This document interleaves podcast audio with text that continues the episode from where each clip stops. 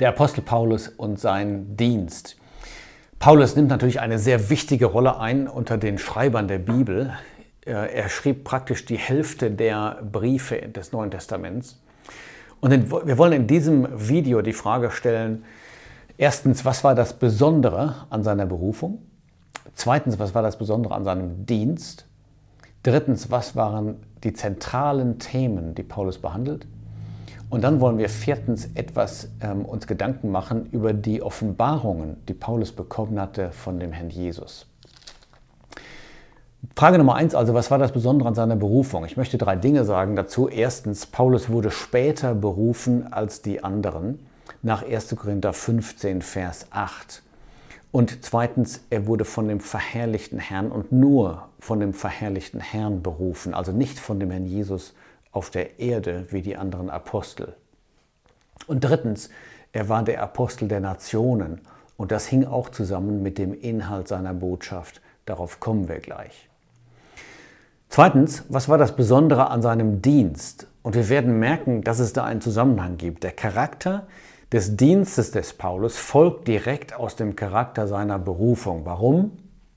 Bei seiner Berufung war dem Paulus der verherrlichte Christus erschienen. Ja, als er unterwegs war nach Damaskus, um die Christen zu verfolgen, sah er dieses große Licht, den Herrn Jesus. Und das ist das zentrale Thema bei Paulus. Christus als der verherrlichte Mensch jetzt im Himmel. Vielleicht um den, den Gegensatz etwas zu ähm, beleuchten. Bei Petrus, er spricht auch viel von der Herrlichkeit des Herrn Jesus, aber da geht es oft eher um die zukünftige Herrlichkeit, dass der Jesus erscheinen wird, dass er offenbar werden wird in der Zukunft und die Christen werden gesehen als Wanderer auf dem Weg dahin. Bei Paulus geht es um seine Herrlichkeit, die Herrlichkeit Christi jetzt. Johannes ist auch interessant zu vergleichen, bei ihm geht es mehr um die persönliche, ewige Herrlichkeit des Herrn Jesus, des Sohnes Gottes. Weil es bei Paulus um die Herrlichkeit geht, des Herrn Jesus als verherrlichter Mensch, heißt es auch in Apostelgeschichte 9, Vers 15, dieser ist mir ein auserwähltes Gefäß, meinen Namen zu tragen. Also die Botschaft des Paulus, sein Auftrag, hängt zusammen mit dem Namen und mit der Herrlichkeit des Herrn Jesus. Das dritte Thema, was waren die zentralen Themen bei Paulus? Und ich möchte da vier Themen einmal etwas hervorheben, das erste Thema ist jetzt schon klar, das ist schon angeklungen. Das ist der verherrlichte Christus, aber eben der sitzt zur Rechten Gottes. Epheser 1, Vers 20, Gott hat ihn aus den Toten auferweckt und hat ihm diesen Ehrenplatz gegeben. Und dann auch Kolosser 3, Vers 1, wo Paulus sagt, sind auf das, was droben ist, wo der Christus ist, nicht nur zur Rechten Gottes, sondern sitzend zur Rechten Gottes. Warum ist das so wichtig? Ja, bei Stephanus wird er noch gesehen als stehend.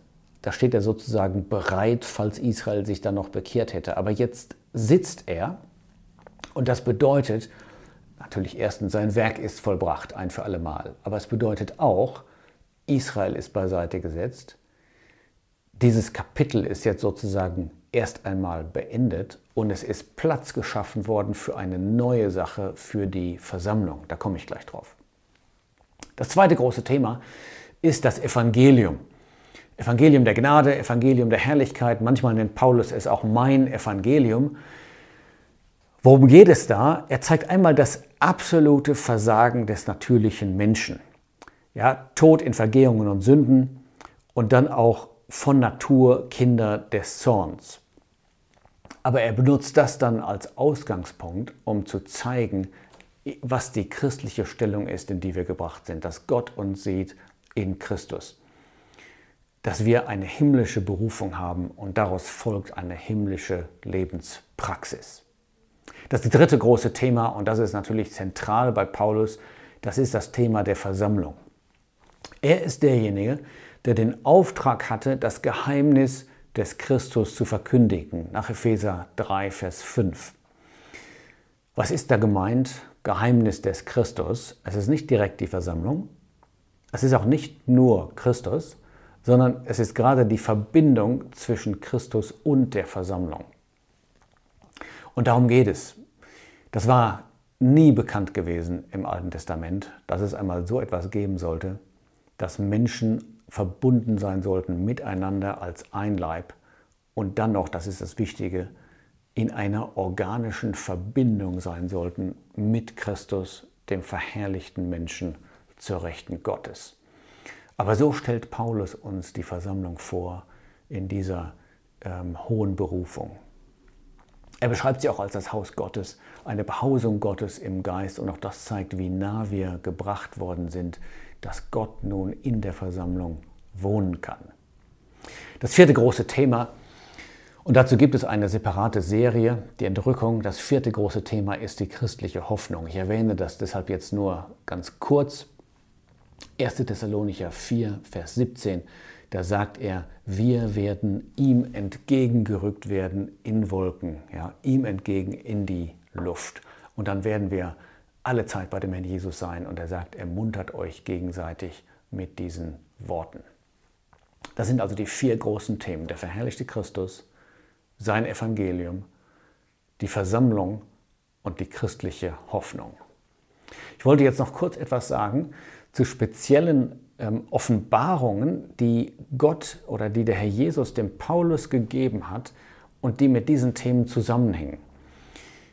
Erstens möchte ich mal erwähnen 1. Korinther 15, Vers 4. Da geht es um das Evangelium, wo Paulus sagt, was ich auch empfangen habe, nämlich dass der Herr Jesus gestorben ist, begraben, nach drei Tagen auferweckt ähm, worden ist nach den Schriften. Da sagt er, das habe ich von dem Herrn empfangen. Es war also etwas, was er direkt von dem Herrn bekommen hatte und das hängt zusammen mit seinem Thema, das Evangelium. Das Zweite, wo er von einer Offenbarung spricht, das bezieht sich auf dieses Geheimnis, das wir erwähnt haben. Da sagt er nämlich, dass mir durch Offenbarung das Geheimnis kundgetan worden ist. Epheser 3, Vers 3. Im ganzen Alten Testament konnte Paulus nichts finden über dieses Geheimnis. Gott hatte es in dieser ganzen Zeit verborgen gehalten. Warum? Ja, er verwahrt sich das Beste bis zum Schluss. Erst als der Herr Jesus gekommen war, sein Werk vollbracht war, der Geist gegeben worden war und die Versammlung gebildet worden war, da konnte Gott dieses Geheimnis lüften, das Geheimnis des Christus. Auch eine Offenbarung. Drittens, in 1. Korinther 11 und das hängt etwas mit diesem Thema Versammlung zusammen. Da spricht Paulus von dem Mahl des Herrn. Und auch da sagt er, ich habe von dem Herrn empfangen. Also ganz wichtig, diese äh, Belehrungen, die er dort gibt über Sinn und Zweck des Mahles des Herrn, auch über die Art und Weise, wie man es einnimmt, äh, gut zu beachten. Es kommt direkt von dem Herrn. Und übrigens, auch in Bezug auf die Hoffnung, in Bezug auf die Entrückung, da sagt Paulus, er benutzt einen etwas anderen Ausdruck, aber es heißt auch, dass es von dem Herrn kam. 1. Thessalonicher 4, Vers 15. Dieses sagen wir euch in dem Wort des Herrn. Eine Bemerkung zum Schluss. Und zwar in Apostelgeschichte 26, da liest man davon, dass Paulus, als er vor Agrippa stand und sich da verantworten sollte, da gibt er eine kurze Zusammenfassung von dem, was er erlebt hatte auf der Straße nach Damaskus, als Christus ihm entschieden war. Und dieser kleine Bericht dort enthält einfach eine Menge an Anspielungen über den Charakter seines Dienstes. Das ist hochinteressant. Ich möchte das ganz kurz mal äh, versuchen anzudeuten. In Apostelgeschichte 13, äh, 26, Vers 13, da sagt Paulus, da sah ich mitten am Tag auf dem Weg, o König, vom Himmel her ein Licht, das den Glanz der Sonne übertraf. Das ist das Thema der verherrlichte Christus, dieses gewaltige Licht. Zweitens, er hört dann diese Stimme, er fragt, wer bist du? Und der Herr sagt, ich bin Jesus, den du verfolgst. Und da deutet er ein zweites Thema an, nämlich die Verbindung zwischen Christus und den Gläubigen. Paulus hatte doch die Gläubigen verfolgt, nicht Jesus. Aber der Herr sagt, ich bin Jesus, den du verfolgst, weil die Gläubigen zu ihm gehören.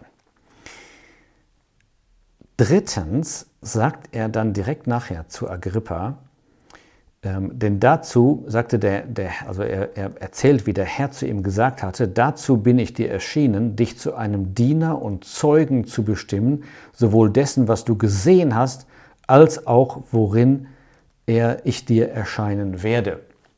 Das heißt, Paulus sollte Zeuge und Diener sein und sein Zeugnis sollte einen direkten Zusammenhang haben mit dem, was er gesehen hat. Er sagt, darin ähm, bin ich dir erschienen.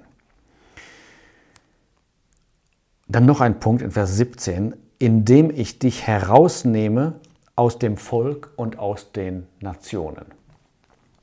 Paulus war herausgenommen worden. Wie kann er herausgenommen sein aus Israel und aus den Nationen? Man gehört doch zu dem einen oder dem anderen. Ja, aber jetzt gibt es eben noch etwas Neues. Das ist die Versammlung. Und sie besteht aus denen, die herausgenommen worden sind aus den verschiedenen Völkern. Die herausgerufene oder Ekklesia. Auch das wird hier angedeutet. Und dann sagt er, ich sende dich zu den Nationen, um ihre Augen aufzutun, damit sie sich bekehren. Und damit kommen wir einmal zu seinem Apostelamt an die Nationen, aber auch zum Thema das Evangelium, ja, dass sie sich bekehren.